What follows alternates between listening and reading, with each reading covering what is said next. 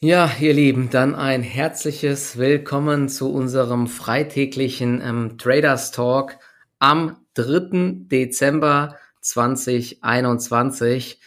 Es sieht nicht allzu gut aus diese Woche. Wir werden gleich so ein bisschen auf den Markt allgemein natürlich eingehen. Für mich persönlich war das echt, ich weiß nicht, ähm, aber auf jeden Fall die schlechteste Woche seit vielen, vielen Wochen. Nicht so schlimm wie der Jahresanfang mit GameStop und Co., wo ich daneben lag, aber dadurch, ähm, dass ich im E-Commerce-Sektor so ein bisschen daneben lag und der Markt ja auch allgemein ziemlich am Schwächeln ist, ja, war das äh, nicht allzu schön, hat nicht wirklich viel Spaß gemacht, muss ich sagen.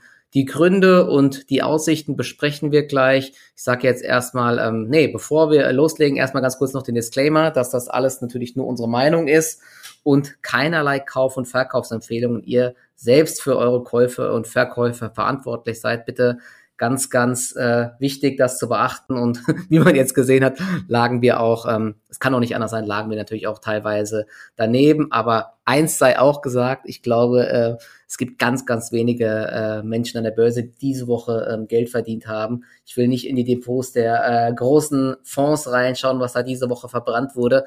Wir gehen nochmal gleich auf einige US-Aktien ein.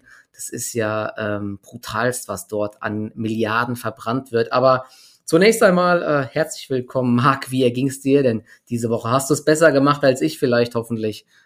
Grüß dich, Michi. Ähm, ja, also ehrlich gesagt, so krass hat es mich jetzt nicht erwischt, weil im Endeffekt die Warnzeichen waren ja auch teilweise schon da. Ja, ich will mich da nicht immer wieder wiederholen, aber es ist halt so, der Markt hat auch Grund gegeben, vorsichtig zu werden. Ähm, die Marktbreite war nicht mehr wirklich vorhanden. Wir haben diese Omikron-Geschichte bekommen, ein zusätzlicher Risikofaktor. Dann hat man noch die Worte von der US-Notenbank bekommen, der Paul, dass sie sich jetzt erstmals gegen die Inflation stemmen und diese eben ja länger als ursprünglich gedacht sehen. Davor war ja immer dieses Wort transitory in aller Munde, also nur vorübergehend. Dem scheint jetzt nicht mehr so zu sein und es sind halt schon zwei heftige Belastungsfaktoren, die eh schon auf einen angeschlagenen Markt treffen, würde ich mal sagen. Und das ist eben jetzt auch das Gefährliche.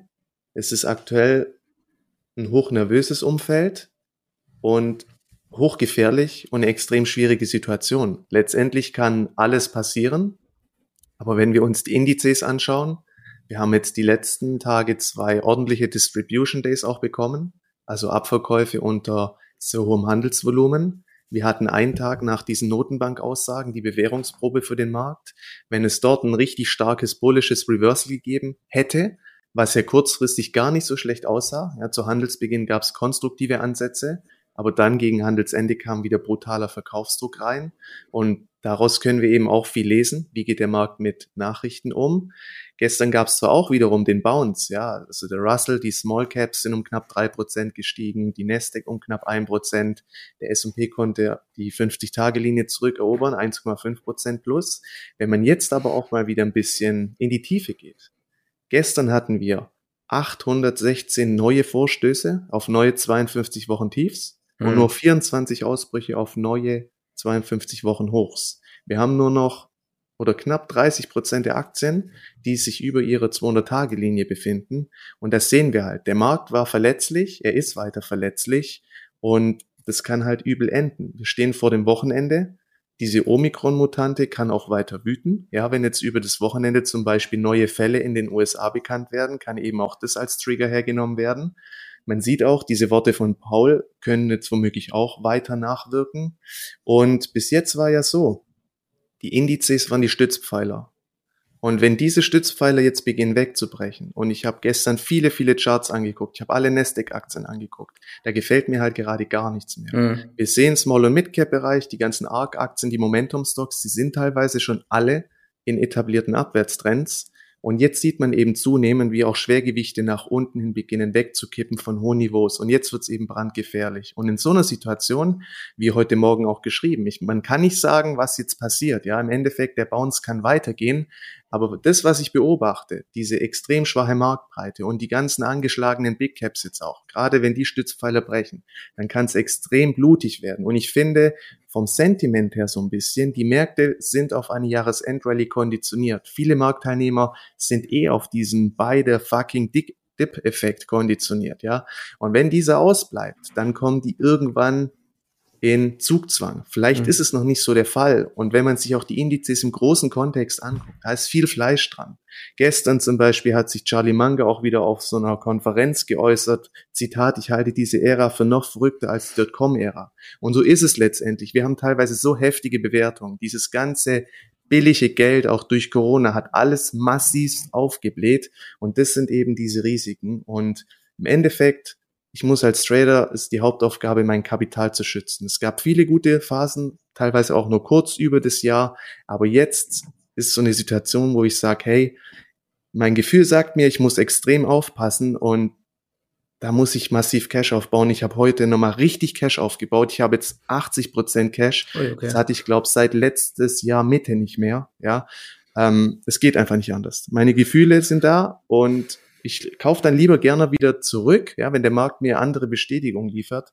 Aber aktuell, es ist alles so indifferent, diffus und mit hohen Abwärtsrisiken. Und Fakt ist, wenn wir die Tiefs von Mittwoch rausnehmen, heute oder auch nächste Woche, da kann es nochmal richtig blutig werden. Ja, ich möchte hier keine Angst verbreiten. ähm, aber Hast du gerade gemacht bei mir? Oh Mann. Ja, es, es kann, ich kann mich da auch täuschen, aber hey, es ist halt wirklich so, Kapitale halt geht vor ja. vom Wochenende und gerade auch diese Corona-Variante, wenn man auch hört, weiß es gibt ja schon Impfdurchbrüche bei Leuten, die geimpft waren, wo ich mir auch denke, ja okay, die sind ja eigentlich, also da war ja ein entsprechender Schutz auch vorhanden. Also das, das ganze Thema, boah, und Börse mag eigentlich auch nicht die Unsicherheit. Und ich weiß nicht, ich habe ein komisches Gefühl gerade. Ja, ja, also ähm, es ist ja alles zu bestätigen. Ne? Jeder, jeder, der so ein bisschen äh, Aktien im Depot hat aktuell, der hat sich ja schon seit Wochen gewundert, wie kann der Markt eigentlich so hoch stehen? Alle meine Aktien sind irgendwie äh, am Tief oder äh, bröckeln immer weiter, ja.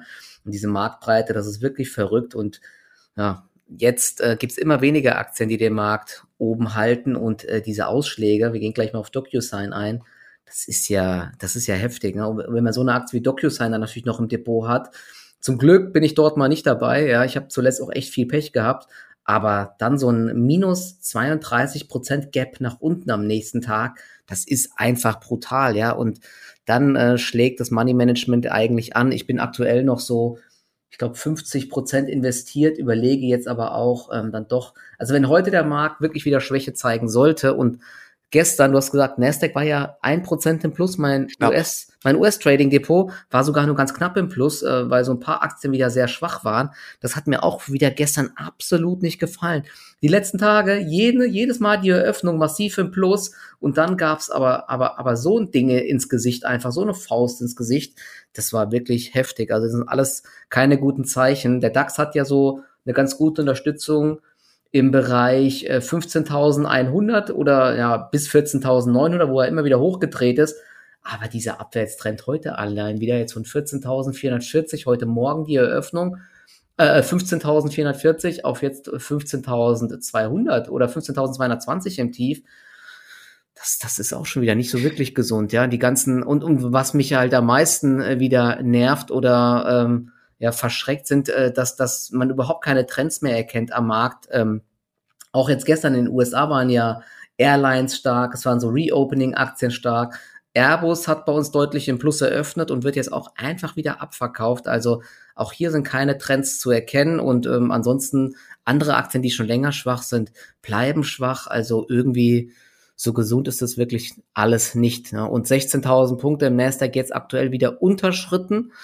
Da hat sich gestern auch mehrmals den Kopf dran angestoßen. Könnte wirklich sein, dass wenn jetzt kein richtiger Kaufdruck mehr aufkommt, dass dann der ein oder andere wirklich die Nerven verliert. Und ich weiß das nicht aktuell die Quote, aber die ganzen Robinhood Trader mit ihren Optionen und Hedgefonds mit ihrem geliehenen Geld, mit den Margins, wenn halt jetzt Aktien noch weiter wegbrechen, dann kann eben dieses Momentum, was es lange nach oben gab, nach unten durchschlagen und dann wird's wirklich, ähm, also dann kann es wirklich blutig werden. Diese ganze Geschichte mit den äh, Zinserhöhungen, die vielleicht im Raum stehen. Ob sie kommen, weiß man nicht. Die Frau Lagarde hat ja gesagt, sie rechnet nicht mit Zinserhöhungen in der, in der Eurozone 2022.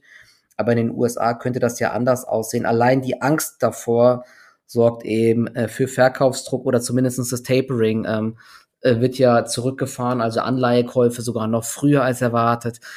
Inflation ist hoch, also und jetzt noch die Omikron, Omikron-Variante, wobei ich glaube, dass das aktuell nicht mehr so das Thema ist, aber kann sich auch schnell wieder ändern. Das ist ja das Problem. Ich glaube, der, ähm, habe es eben gerade auch gepostet, der ähm, äh, Ugo Shahin, der CEO, hat ja gesagt, dass die neue Variante in der Lage sein könnte, geimpfte Personen und Personen mit hoher Gefährdung gegenüber Covid-19 zu infizieren. Also kann auch noch mal ein Problem geben ist insgesamt ja, es ist wirklich eine, eine äh, sehr, sehr schwierige Lage und ähm, vielleicht. Es ist halt das Gemengelage und ja. man sieht ja zum einen die Nachrichten und wie geht der Markt mit diesen Nachrichten um und zum Beispiel die Nasdaq hat ja gestern das erste Mal sogar underperformed, ja, also die Indizes, die anderen sind um, sagen wir mal, ein bis drei Prozent gestiegen, Nasdaq bei 0,7 Prozent, also auch da setzt so ein kleiner Wandel ein und die Risiken sind halt irgendwo da. Und man, man sieht ja auch gerade, es kristallisieren sich keine wirklichen neuen Leader-Aktien mehr heraus. Ja, ja. Also in so einer Phase, wenn man schaut, oft gibt's Aktien, die halten sich eben ganz gut, die bauen schon neue Setups aus. Das hatten wir zum Beispiel, wo die Rallye gestartet ist, ähm, Anfang Oktober. Da hatte man genau sowas beobachten können. Und jetzt gerade, du hast halt kaum irgendwie auch verwertbare Setups und das ist halt auch wieder so ein Puzzlestück, das im Gesamtkontext eben weiter zur Vorsicht mahnt. Ähm, und es fehlt halt immer noch so ein bisschen diese finale Bereinigung. Ja, wenn wirklich sämtliche Marktteilnehmer mal aus ihren Positionen rausgedrängt werden würden, dass endlich mal wieder Blut fließt, dann wäre das eine andere Situation. Und wir waren ja die letzten Tage immer wieder, die Voraussetzungen waren ganz gut. Ja, es hätte einfach nur mal ein fetten Down geben müssen. Aber jetzt so wieder aus dem Nichts herauskommt der Bounce und alles ja. ist trotzdem angeschlagen. Es wurde nichts bereinigt. Und das ist eben auch das, das Risiko. An dem einen Tag war doch äh, morgens, da dachte ich, ey, hoffentlich ist äh, Asien blutrot und dann gibt's ein richtiges Downgap und dann können wir mal kaufen in die Panik hinein. Was passiert? Auf einmal Hongkong sogar ein Plus gewesen ja. und hier die, die Märkte mit, mit einem fetten Plus eröffnet. Aber das ist eben aktuell so problematisch. Diese, diese, diese positiven Eröffnungen, die, die werden abverkauft. Ne? Und das macht das Ganze so unfassbar zäh. Und ähm, ja, ich frage mich auch, ob sich das jemals enden, äh, ob das ohne eine Bereinigung enden äh, wird. Ich bin auch eher skeptisch und also eine Jahresendrallye, es ist wirklich extrem schwer vorstellbar. Also ich sehe das in der aktuellen Lage auch gar nicht mehr, muss ich sagen, sondern sehe auch eher die Gefahr jetzt kurzfristig auf der Unterseite und dass wir vielleicht nochmal eine Übertreibung nach unten sehen. Aber gut, vielleicht äh, nachher ist man ein bisschen schlauer. Ich kann mir trotzdem vorstellen eher, dass die Nasdaq abgibt, weil was mir am meisten Sorgen macht, sind diese brutalen Reaktionen auf Quartalszahlen, was vielleicht auch damit zu tun hat, dass jetzt ähm, äh, Ängste da sind, dass irgendwann die Zinsen erhöht werden. Das belastet ja eh schon Wachstumsaktien. Und wenn dann noch gleichzeitig die Ausblicke unter den Erwartungen sind, dann passiert sowas, was wir bei DocuSign gesehen haben. DocuSign ist ja so ein, so ein Unternehmen mit einer extrem hohen Bewertung, auch ein Corona-Profiteur mit äh, dem Geschäft mit E-Signaturen und die machen dann auch Archivierung und so weiter. Also ist, ist ein cooles Geschäftsmodell, haben Millionen Kunden mittlerweile, sehr, sehr starkes Umsatzwachstum, waren im Hoch bei 311 Dollar müssten die gewesen sein. Das Unternehmen ist immer noch 31,4 Milliarden Dollar schwer. Also das ist doch mal ähm, äh, brutalst und haben jetzt ähm, die Zahlen gemeldet, ich muss gerade mal raussuchen. Sie sind vorbörslich jetzt bei minus 32 Prozent und ich werde übrigens vorab gesagt dort erstmal nicht reingreifen, auch wenn das wieder verlockend ist. Aber man hat zuletzt gesehen, dass diese schwächeren Ausblicke ähm, dafür gesorgt haben, dass es vielleicht minimal mal kurz hochgeht, aber dann verharren die Aktien einfach am Boden. Deswegen und in der aktuellen Lage würde ich nicht noch mehr Risiken aufbauen.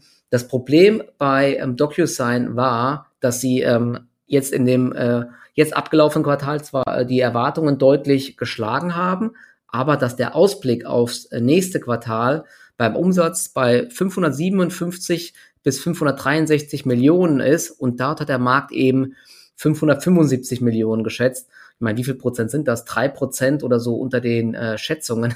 Das sorgt für minus 32 Prozent fast äh, vorbörslich das, das, lässt im Endeffekt tief blicken, wie der Markt einfach drauf ist. Äh, sobald der, der, die Erwartungen nicht mehr getoppt werden bei solchen Unternehmen, die sehr hoch bewertet sind, wird das Ding einfach zerlegt und das Enterprise Sales, äh, äh, das Enterprise Value to Sales Verhältnis war äh, vor Corona zum Beispiel bei ähm, DocuSign, ich habe mal rausgeschaut, war ungefähr so bei 12 bis 13. Na, das ist für solche Subscription-Modelle, Software ist es ja normal. Dann ist das aber auf 35 oder so gestiegen. Ja, und damals, ich glaube, die letzten Quartale war das Wachstum ja bei über 50 Prozent.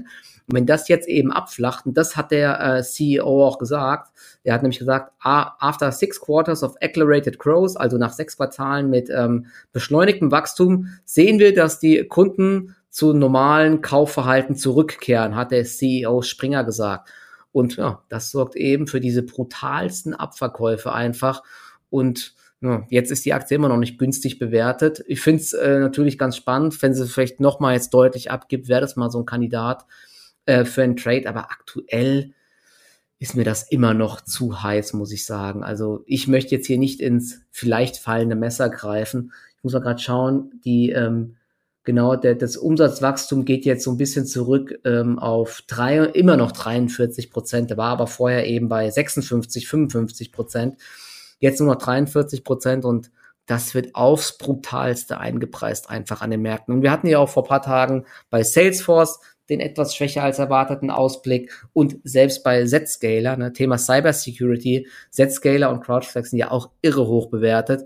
Dort ist die Aktie von plus 12 Prozent vorbörslich, weil sogar der Ausblick gut war, auch ins Minus gerutscht danach. Da habe ich auch ordentlich eingezahlt, weil ich gedacht hätte, der Markt, äh, der spielt dieses Thema weiter, aber so ist es nun mal. Ne? Also ähm, wichtig ist immer, die Reaktion des Marktes zu interpretieren und dann seine Schlüsse auch daraus zu ziehen. Und wenn schlechte Zahlen zu minus 30 Prozent führen und gute Zahlen teilweise auch ähm, sogar abverkauft werden oder eben nur zu moderaten Gewinnen führen, dann ähm, zeigt mir das so ein bisschen, dass der Markt echt ähm, ja, nicht so wirklich mehr gewillt ist auf steigende Kurse. Deswegen. Aber du bist ja im US-Markt gar nicht äh, so aktiv, oder? Oder hast du die auch im Blick, die hm, Aktie?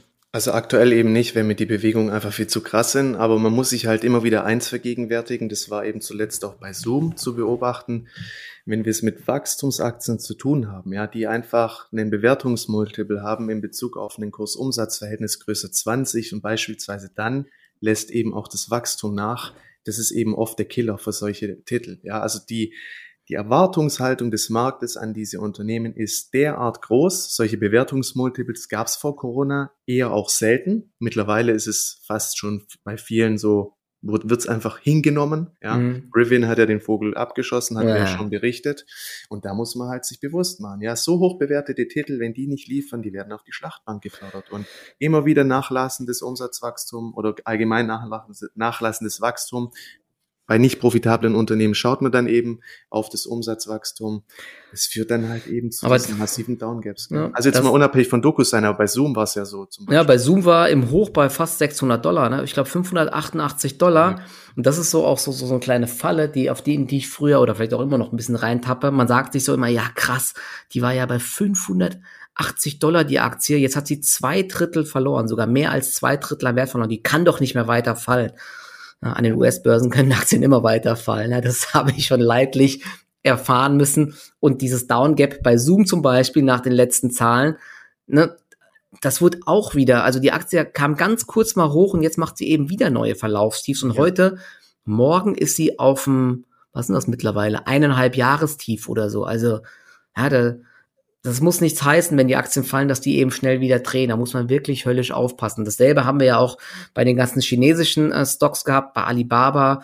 Da habe ich auch Verluste realisiert jetzt einfach, weil die Aktie einfach im Abwärtstrend ist und ich habe keine Ahnung, wann die dreht, da warte ich dann lieber stärker ab und kaufe dann nochmal. Und von mir aus kaufe ich auch höher nach, aber das Ding ist einfach ein Fass ohne Boden und Trends halten eben in beide Richtungen extrem lang. Deswegen bin ich dort auch erstmal raus. Bei Teamviewer bin ich schon seit längerem raus. Die Aktie, die macht ja auch immer neue Tiefs. Also ist alles ähm, sehr, sehr schwierig. Aber einfach blind zu sagen, nur weil eine Aktie zwei Drittel gefallen ist, jetzt kaufe ich, das äh, funktioniert vor allen Dingen an den US-Märkten nicht, aber mittlerweile auch am deutschen Markt nicht mehr. Früher gab es öfters mal immer solche schnellen Rebounds, aber ist echt ganz, ganz schwierig geworden. Deswegen, also jetzt blind zu sagen, ich kaufe DocuSign, weil sie ja ein Drittel günstiger geworden ist, das wird äh, meistens nicht funktionieren, weil eben auch die Aussichten sich eingetrübt haben.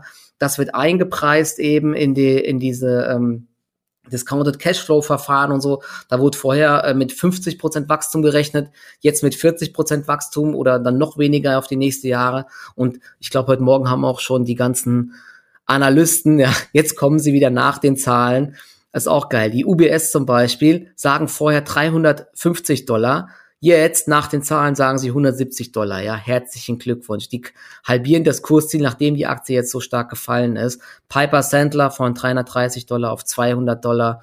Also es ist halt echt, vor allen Dingen 200 Dollar, sie sagen neutral. Die Aktie steht nur noch bei 159 Dollar. Wieso ist sie dann neutral, wenn sie 20 Prozent Potenzial hat? Also auf diese ganzen Sachen kann man eh nicht allzu viel geben. Ja? Das, ist, echt, das ist echt heftig. Und die Analysten sind meistens immer hinten dran mit ihren Einschätzungen. Also erhöhen dann, wenn die Aktie steigt und senken, wenn die Aktien fallen. Deswegen kann man das auch meistens in die Tonne treten. Man kann es natürlich so ein bisschen als Indikator nehmen, aber jetzt zu sagen, ich kaufe, weil die äh, immer noch ein hohes Kursziel haben, das funktioniert natürlich auch einfach nicht. Und ich habe gerade eben auch, du hast ja auch gesagt, du bist die Charts mal durchgegangen. Ja? Mittlerweile, also drei Monats Performance von einzelnen Aktien in den USA Peloton minus 56 Prozent, DraftKings minus 48 Prozent. Roku ist ja auch krass, ja auch so ein ähm, Corona-Profiteur gewesen mit dem äh, Streaming, minus 43 Prozent. Mercado Libre, minus 40 Prozent. Das ist ja ähm, das Amazon Brasiliens oder so, glaube ich. Ne? Das ist auch so ein E-Commerce-Händler. Also das ist ähm, wirklich heftig. Snap und Twitter minus 35 Prozent, PayPal minus 35 Prozent wir sind hier wirklich in äh, heftigsten Bärenmärkten bei vielen, vielen Aktien. Aber klar, wenn die Trends irgendwann mal drehen sollten, dann äh, gibt's hier auch wieder richtig coole Chancen. Aber ich würde jetzt ja, hier auch eher ähm, Signale abwarten, ne, bis es wieder das, hochgeht. Das, das Problem ist halt, wenn wir eben sehen, wir haben teilweise diese heftigen Bewertungen, die Unternehmen werden den Erwartungen nicht mehr gerecht und dann kommt vielleicht doch noch dieser Zinsfaktor hinzu, ja, der sich dann irgendwann auch beginnt, wiederum in die Bewertungen reinzufressen im negativen Sinne, weil man dann die Diskontierung viel stärker vornimmt und die Opportunitätskosten eben auch steigen und teilweise auch die Zinslast dieser Unternehmen.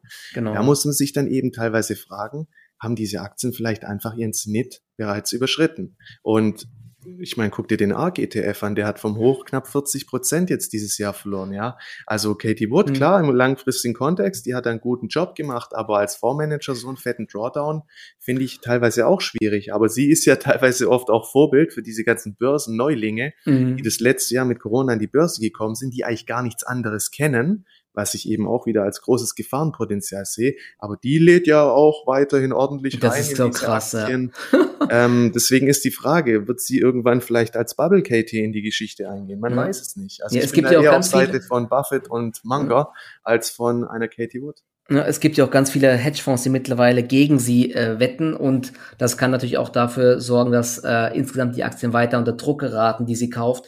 Das Hoch war bei 135 äh, Euro von ihrem, von ihrem ARK Innovation ETF. Beziehungsweise 155 US-Dollar knapp. Ah ja, 155 US-Dollar. Ich habe jetzt nur gerade den Euro-Kurs und wir sind jetzt eben ja unter 90. Ne? Also wie, wie, du gesagt hast, 40. Oder also dieses Jahr deutlich im Minus. Und das Verrückte bei ihr ist einfach, und das finde ich auch, ähm, weiß nicht, wie, wie sehr die, die Unternehmen analysiert, aber so smart finde ich das nicht. Im Endeffekt ist ihre Strategie, so wie ich das jetzt jeden Tag verfolge, man kann ja ihre Käufe und Verkäufe jeden Tag ähm, verfolgen. Du kriegst ja immer eine Mail, kann man sich anmelden. Ich finde das ganz interessant. Im Endeffekt macht sie einfach jeden Tag beide Dip. Sie kauft einfach in die Schwäche hinein immer weiter bei den ganzen Aktien zu. Jetzt hat sie zum Beispiel heute mal als Beispiel Square gekauft. Sie hat wieder Zoom Video gekauft.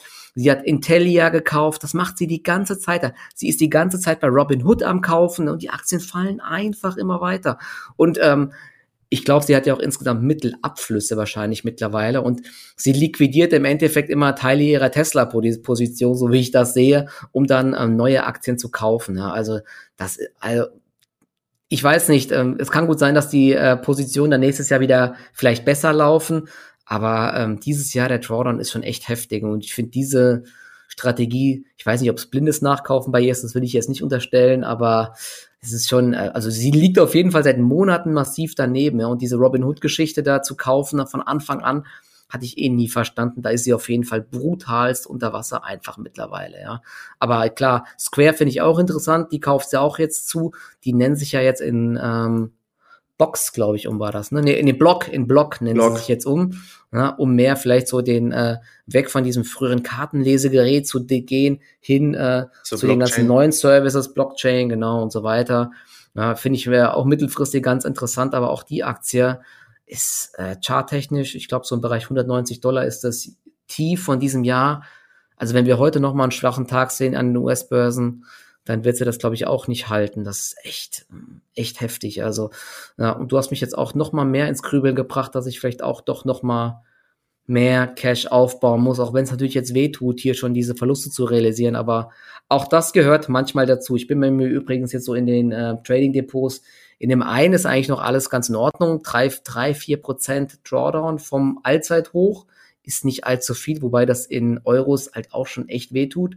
Und in einem anderen Depot, ähm, im US-Trading-Depot ist es sogar ein Ticken mehr noch, aber dort ist die Volatilität halt auch einfach einfach so viel höher, ja, deswegen. Ähm, Man ja, vielleicht noch ein paar allgemeine Worte. Man muss sich einfach bewusst machen, die Corona-Pandemie hat die Gesetzmäßigkeiten der Börsen außer Kraft gesetzt, ja.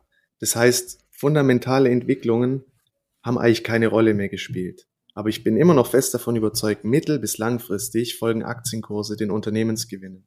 Und wenn die ausbleiben oder die Bewertungen einfach ein absurdes Niveau angenommen haben. Und es sind auch einfach Werte wie eine Microsoft. Ja, mhm. die performen weiterhin gut, die profitieren massiv, Digitalisierung etc.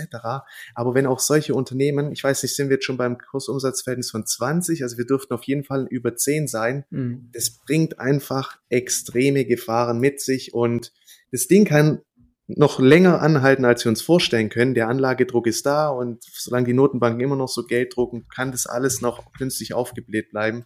Aber irgendwann tut's halt den Schlag. Und ja, das sollte man nichts vorwegnehmen. Krass, ja. Also im Endeffekt, wie gesagt, das, der Bounce kann jetzt auch weiter durchziehen und alles ist super.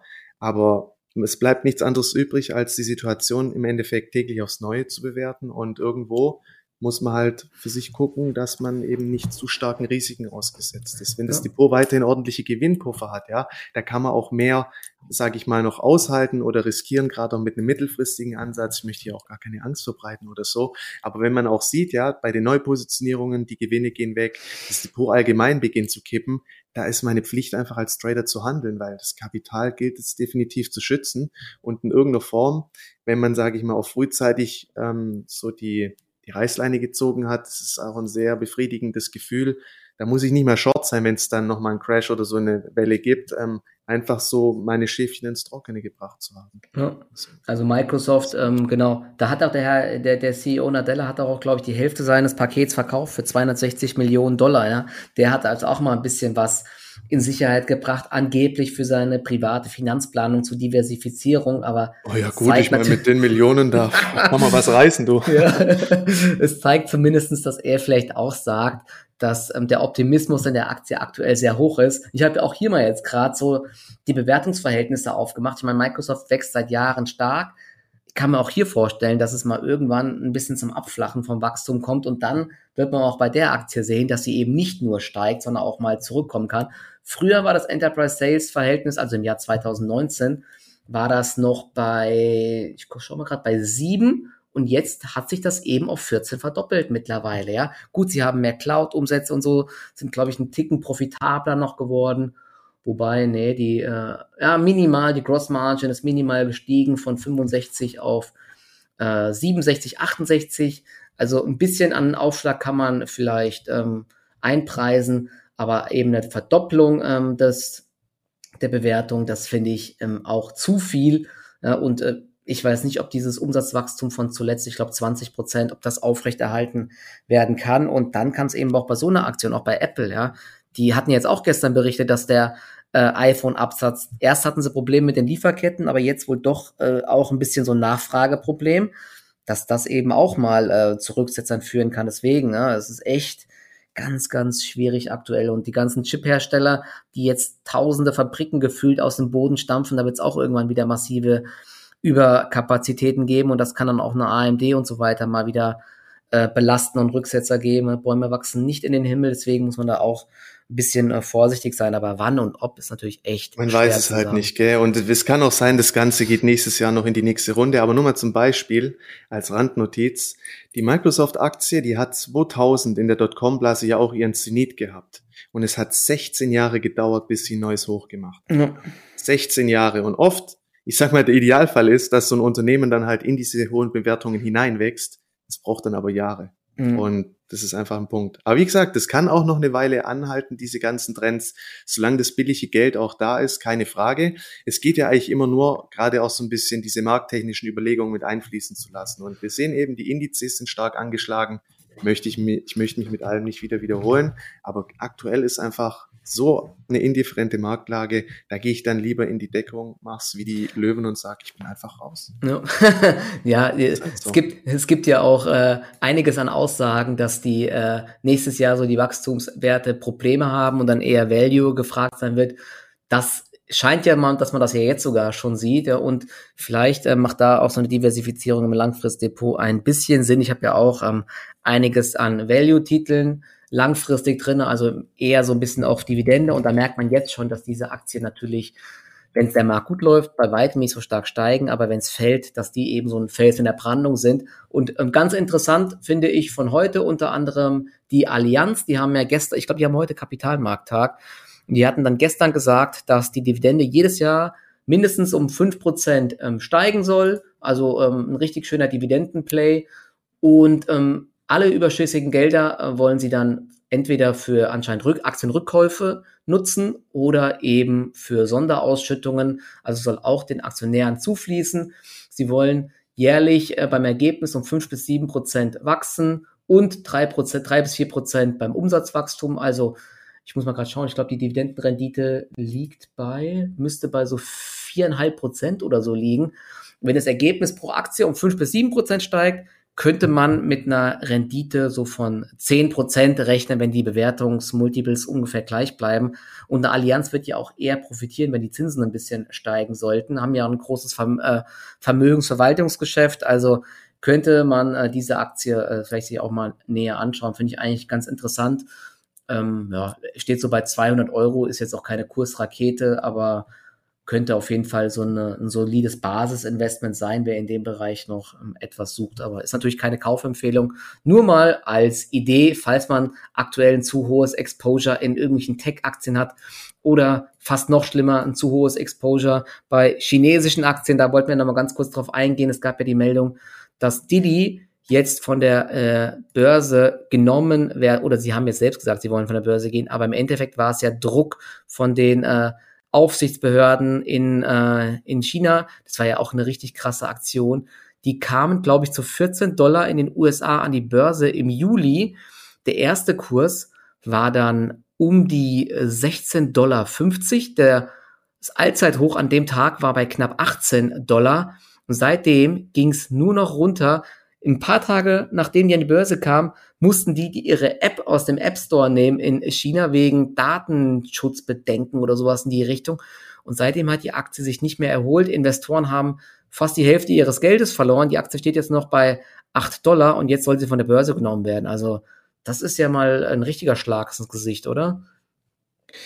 Ja, es zeigt eben auch weiterhin diese Risiken und warum viele Aktien also viele US-gelistete China-Aktien, einfach gemieden werden. Wenn wir Alibaba nehmen, die waren eigentlich seit dem Börsengang 2014 noch nie günstiger gewertet, aber gleichzeitig waren die politischen und regulatorischen Risiken eben auch noch nie so hoch wie jetzt. Und das Wachstum war noch nie so niedrig wie jetzt, das darf man auch nicht vergessen. Die sind früher stärker gewachsen, aber was natürlich auch an der, allein an der Größe liegt von dem Unternehmen jetzt, ne? Aber das Thema hatten wir ja schon mal. Ja, wobei bei den letzten Zahlen hast du ja auch hervorgehoben. Im Endeffekt, das Neukundenwachstum war ja immer noch im zweistelligen Millionenbereich, ja. Mhm, also in einem, ja. in einem anderen Umfeld, da wäre das genug Trigger, dass das Ding wieder richtig Fahrt aufnimmt. Aber das ist eben das Problem, gell? Investoren, die nehmen da einen Risikoaufschlag vor, politische Risiken, Regulatorik ohne Ende. Und solange da sich nichts ändert, solange es da keine Lichtblicke gibt, werden sich die Aktien eben echt schwer tun. Ja, ja bei Didi ist es jetzt aber zumindest so, ähm, Sie haben jetzt gesagt, Sie wollen eine, eine Aktionärsversammlung einberufen, äh, um über den Rückzug an der New York Stock Exchange abstimmen zu lassen.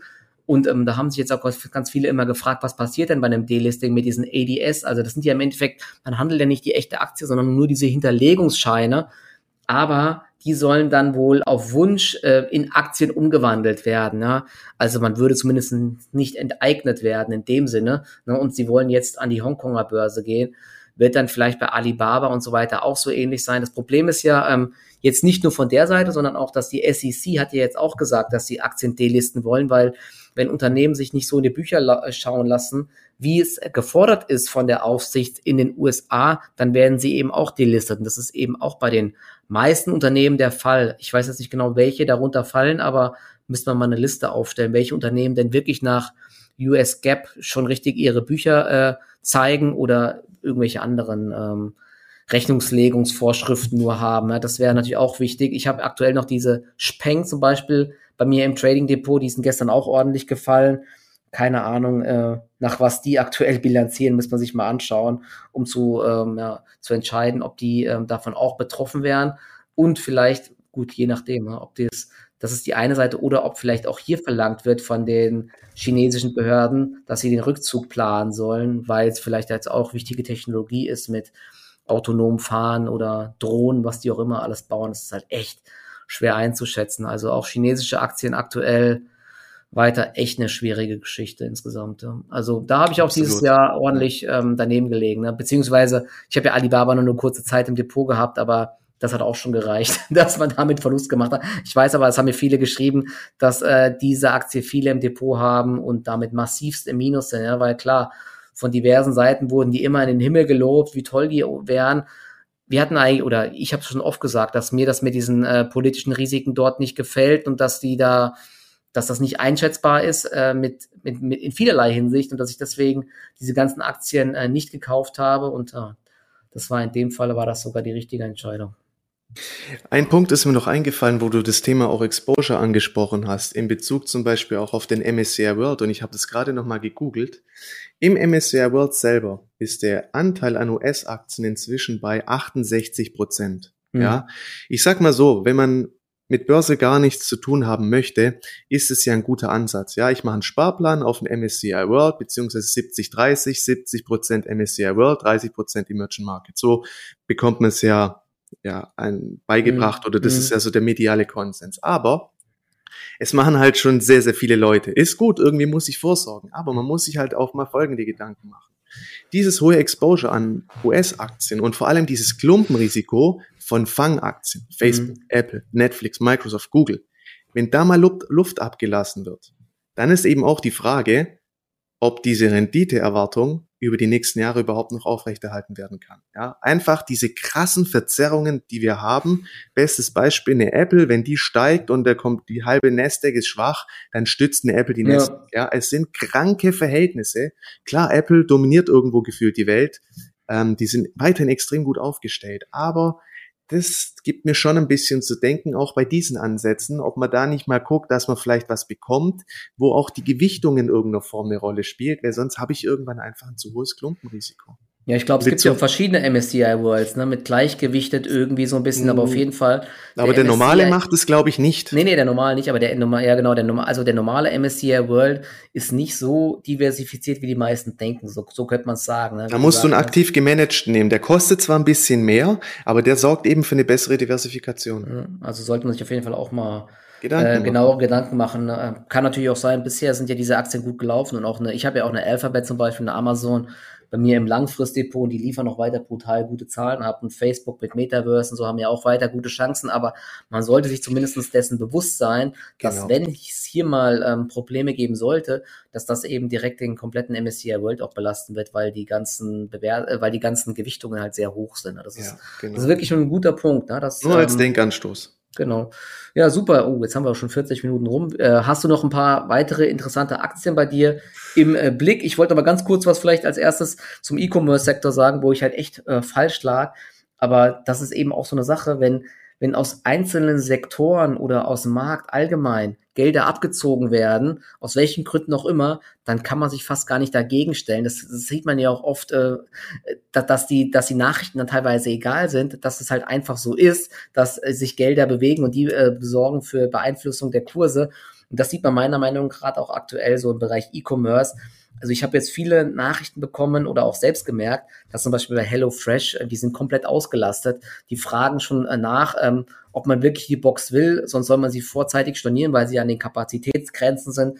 Bei About You bekommst du ähm, äh, hier ähm, E-Mails, äh, dass es länger dauert, weil so viel los wäre und so weiter. Also das sind schon klare Zeichen, dass es eigentlich gut läuft.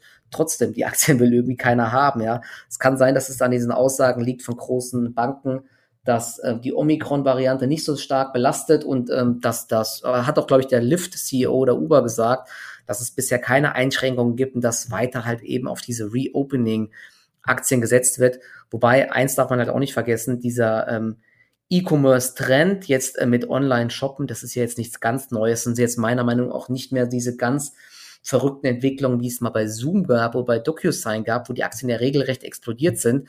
Eine ähm, HelloFresh und so ist jetzt äh, eher so gemächlicher unterwegs oder auch eine Zalando.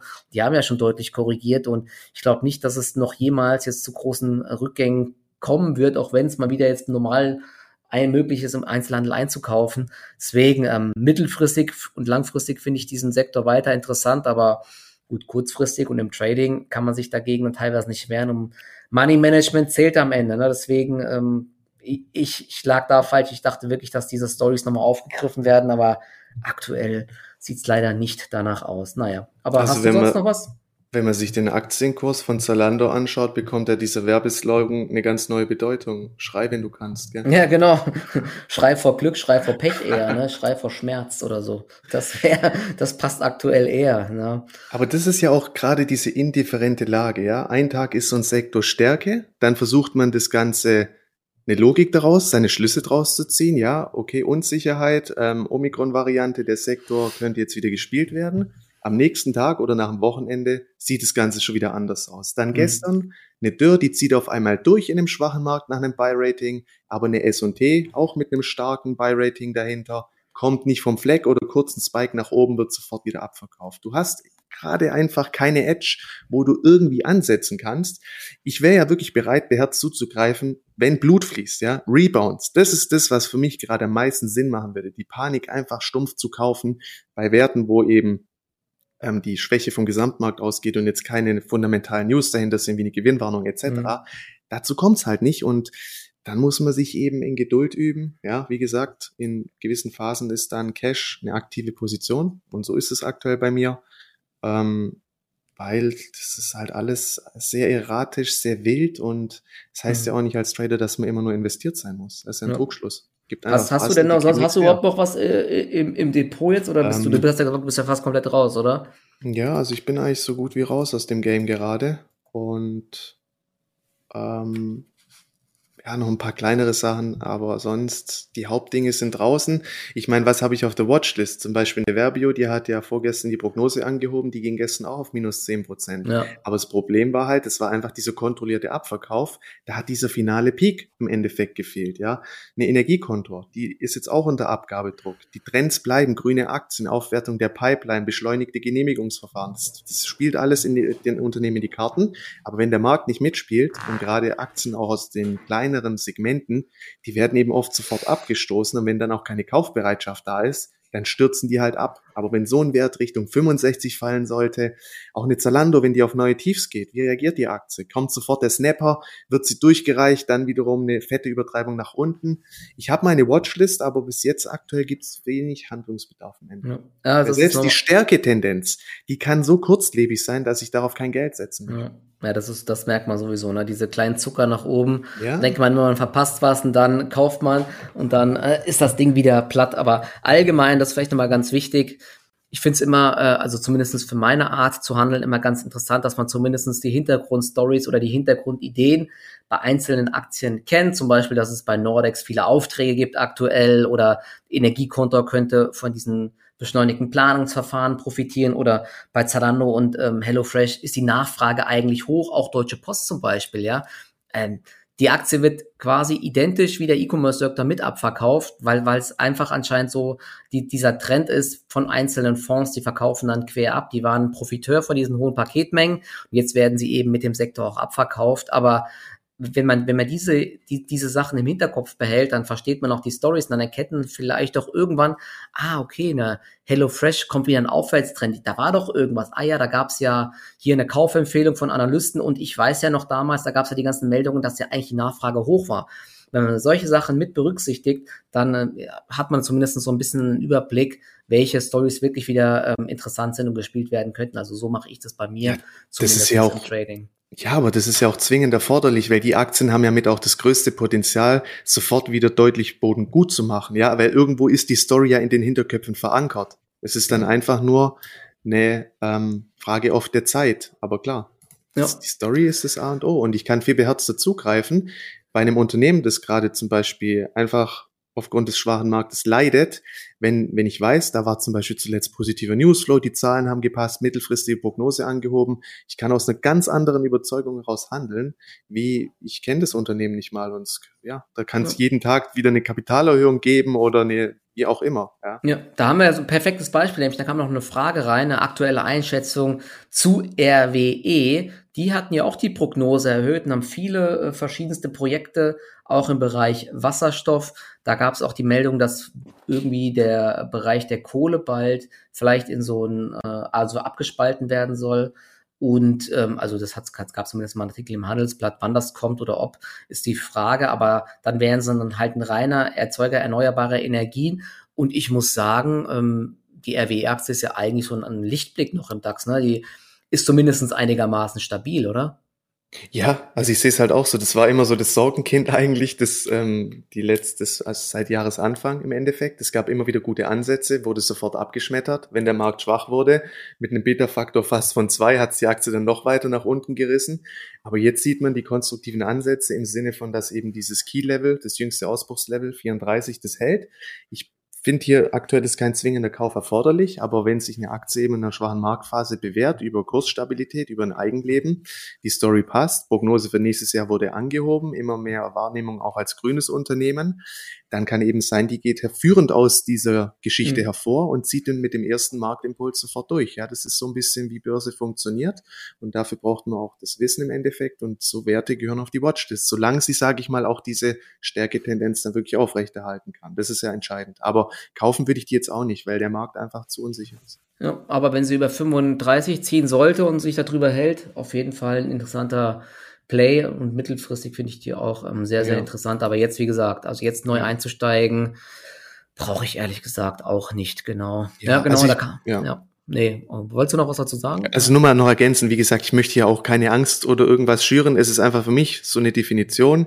Wenn ich den Markt nicht mehr wirklich greifen kann, wenn ich sehe, vieles passiert ohne Sach, ohne Sinn und Verstand und ich bekomme eben auch noch gewisse Warnzeichen über die technische Situation in den Indizes, Marktbreite etc., dann beginne ich eben meine Konsequenzen draus zu ziehen. Ich liege auch, kann natürlich auch komplett falsch mit der ganzen Geschichte liegen, ja. Also deswegen jeder muss selber für sich wissen, was am besten ist. Aber bei mir steht eben Kapital halt immer ganz vorne und lieber steige ich dann zu ein bisschen höheren Kursen wieder ein, ja, aber habe einfach ähm, ein besseres Umfeld, wie ich setze mich einfach unnötigen Gefahren aus. Und ich finde, jetzt gerade sind wir schon echt in einer Lage, wo wir schon länger nicht mehr drin waren, wo eben auch die Risiken sehr ähm, stark da sind. Zumindest ja. das Risikopotenzial, ja. Nur ja. damit nochmal abschließen. Ja, und entgangene Gewinne sind bei, sind zwar gefühlt teilweise auch sehr schmerzhaft, aber ich kann es immer wieder nur sagen, wenn man Verluste macht, ist es sehr, sehr viel schlimmer. Ja, deswegen, es ist sehr, sehr viel schlimmer, auch wenn man immer Angst hat, was zu verpassen. Am Ende verpasst man meistens gar nicht so viel. Der Tobias hatte auch eben noch, äh, noch eine Frage, beziehungsweise so eine kleine Erkenntnis gepostet. Deutsche Post, ähm, bei ihm kommen viele Pakete total verspätet an müsste die Nachfrage ja eigentlich auch gut sein, dass das ein gutes Zeichen ist und so. Und das Thema hatten wir ja gerade eben. Ja, das äh, kann gut sein und wahrscheinlich wird die Nachfrage hoch sein. Die Post hat ja, glaube ich, mehrfach dieses Jahr die Prognose erhöht, aber bisher macht sich eben nicht bemerkbar. Die äh, 52 Euro Marke ist eine Unterstützung, die wackelt gerade. Wenn sie halten sollte, könnte die Aktie wieder hochdrehen, aber auch hier, ähm, so, solange es keine klaren Signale gibt, werde ich hier jetzt auch nichts ähm, groß Neues machen. ja. ja. Genau. Und genau, es gab noch eine Frage zu ähm, China-Aktien. Jemand hat noch Restbestände von Alibaba und Tencent im Trading Depot. Verluste jetzt einfach bei diesen Aktien realisieren und freies Kapital wieder nutzen oder halten. ja, das ist immer die Frage. Ja, das ist äh, also ich ich persönlich habe die Verluste bei Alibaba letztens realisiert und die waren nicht allzu klein und fühle mich damit jetzt besser. Und ich hatte auch lange Angst, da was zu verpassen, den Rebound und so, aber selbst wenn es kommt und die Aktie mal plus fünf Prozent macht, ist es bei mir jetzt echt relativ egal, weil wenn es da eine Trendwende gibt, wird die Aktie auch weiter steigen als fünf Prozent und ich habe da jetzt die Verluste realisiert, weil die La, weil die Aktien weiter im Abwärtstrend sind, aber das muss natürlich jeder für sich selbst entscheiden. Ich sag mal so, eigentlich hat er sich die Antwort selber schon gegeben. Wenn ich von Trading spreche, ist jede Entscheidung in den Risk und Money Management eingebettet. Ja, dann sind es ganz klare Regeln. Wenn ich im Investmentbereich aktiv bin und ich finde, Alibaba hat immer noch Qualitätscharakter, mhm. da kann ich sowas auch mal aussitzen. Aber wenn es um Trading geht, da gelten einfach ganz andere Regeln. Das sind zwei komplett unterschiedliche Disziplinen. Und wenn dann meine Risikotoleranzen erreicht sind, da gibt's nichts zu reden. Zack, mhm. raus und fertig. Ja. Ja, da muss man konsequent sein und ich glaube, das ist für viele Leute auch ein Problem, sich in diesem kurzen Moment ein gewisses Scheitern einzugestehen. Ja, das machen wir Menschen eh nie gerne, ist halt in dem Moment, wenn ich den Verlust realisiere. Aber das gehört halt dazu, weil diese Abwärtsspirale kann schneller in Gang getreten werden, als man denkt. Und dann wird's halt richtig eklig, ja, fürs Depot und vom Kopf. Ja. Ja, genau. So sieht das aus. Deswegen habe ich leider auch zu spät, aber ich habe dann auch mein Scheitern mir eingestanden, auch wenn das wirklich keinen Spaß macht. Genau, ja, das Verluste gehören dazu. Das war ja auch kein All-In-Trade oder so. Ja, man hat es eben probiert und. Ja, und jetzt kam noch eine Frage zu Vantage Towers ähm, habe ich mir gerade eben auch mal ganz kurz angeschaut. Ich habe dir ja auch eine kleine Position mal gezeichnet, ob sie noch Potenzial hat. Sie dümpelt seit langer Zeit an der 30-Euro-Marke. Ich habe mir den Chart mal angeschaut, die ist doch echt dieses Jahr gut gelaufen und im Gegensatz zu einer T-Mobile US und ähm, auch der äh, Deutsche Telekom und AT&T, gut, das sind jetzt eher Mobilfunkbetreiber und die mal betreiben ja solche ähm, Funkmasten, ist die Aktie doch mega stabil. Also das war die Abspaltung von Vodafone, gell? Genau, richtig. Ja, das ist die Abspaltung von Vodafone. Mega stabil, läuft besser als fast alle anderen Aktien aus dem Sektor dieses Jahr. Sehe ich jetzt keinen Grund, die so negativ zu sehen und ich halte die Aktie auf jeden Fall mal genau. Und genau, vielleicht noch als Abschluss, ähm, äh, genau, es Thema langfristige Investitionen. Was sollte man in einer solchen Zeit beachten oder wie sollte man reagieren bei langfristigen ähm, Aktien? Das hast du ja im Endeffekt gerade eben schon beantwortet. Ne? Wenn ihr eine Aktie langfristig haltet und euer Investment Case noch aktiv ist, zum Beispiel bei Alibaba, dann kann man die halten. Wenn aber ihr jetzt sagt, die äh, Risiken überwiegen und trotz der günstigen Bewertung ist die Aktie mir ein Graus oder meine, meine meine Gewichtung ist zu hoch oder so. Das kommt ja auch immer so ein bisschen drauf an. Oder ich habe schon andere Aktien aus dem Sektor, dann kann man auch über den Verkauf nachdenken. Ne? Ähnlich, da ist jetzt das Beispiel Plug Power genannt worden. Also Plug Power ist für mich halt auch jetzt nicht so eine Aktie, die ich ins Langfristdepot packe, sondern eher ein volatiler Hotstock, eine Trading-Aktie, aber das kommt halt immer drauf an. Ne? Ich würde jetzt nicht eine Aktie nur kaufen oder verkaufen, weil sie steigt oder fällt, sondern mir immer Gedanken machen, was war denn mein Grund, die Aktie zu kaufen und ist dieser Grund immer noch intakt und ähm, je nachdem, ne, der, der, der Markt übertreibt immer in beide Richtungen ganz gerne, aber wenn euer damaliger Grund noch intakt ist, dann gibt es ja keinen Grund, die Aktie deswegen jetzt nur zu verkaufen. Ganz anders, wie der Markt gesagt hat im Trading, wenn die Aktien jetzt deine, äh, deine Stop-Levels, deine mentalen reißen oder Abwärtstrends da sind, dann muss man natürlich anders entscheiden. Ne? Das ist noch ein guter Punkt, den du gerade angesprochen hast. Im Endeffekt gilt es auch im Investmentbereich stets zu prüfen, ist der Investment Case noch intakt. Ein ETF verzeiht dir alle Fehler. Ein guter ETF. Reden wir vom MSCI World. Spätestens nach acht Jahren war man statistisch oder im Schnitt wieder im Gewinn. Ja. Mhm. Bei Einzelaktien ist es aber meine Pflicht, spätestens mit dem nächsten Zahlenwerk, diesen Investment Case zu prüfen, ob er noch intakt ist. Und wenn der nicht mehr intakt ist, wenn er eben sieht, okay, der Burggraben wird kleiner, Disruption ist hier massiv am Start, dann habe ich auch hier die Pflicht in irgendeiner Form, die Reißleine zu ziehen. Ja, also Investing heißt nicht, ich gehe mit diesen Aktien durch dick und dünn, sondern ich gehe nur mit diesen Aktien durch dick und dünn, solange der Qualitätscharakter aufrechterhalten ist, solange der Burggraben noch da ist und solange der Investment Case noch intakt mhm. ist. Das heißt, auch investieren ist Arbeit. Ja? ja. Man braucht nicht meinen, yo, ich habe hier einen, einen, schönen. Wird schon wieder. yo, das wird schon wieder. Mit der gehe ich durch dick und dünn. Nee, Bullshit, ist auch ja. Arbeit. Außer ein ETF. Der braucht keine Arbeit, der verzeiht dir alle Fehler. Ja, das, da hast du halt wirklich recht, ja. Das ist ähm, wirklich so ein Trugschluss, dass man denkt, dass jede Aktie irgendwann wieder steigt. Das ist einfach nicht der Fall. Das habe ich ja auch schon oft gemerkt mit solchen Aktien wie Aumann, Vapiano und so, ne? Aktien können eben auch 90 Prozent fallen und verharren auf diesem Niveau oder gehen sogar insolvent oder so. Ne? Das, deswegen, da muss man wirklich sich Gedanken machen und dann sich auch diese Fehler eingestehen.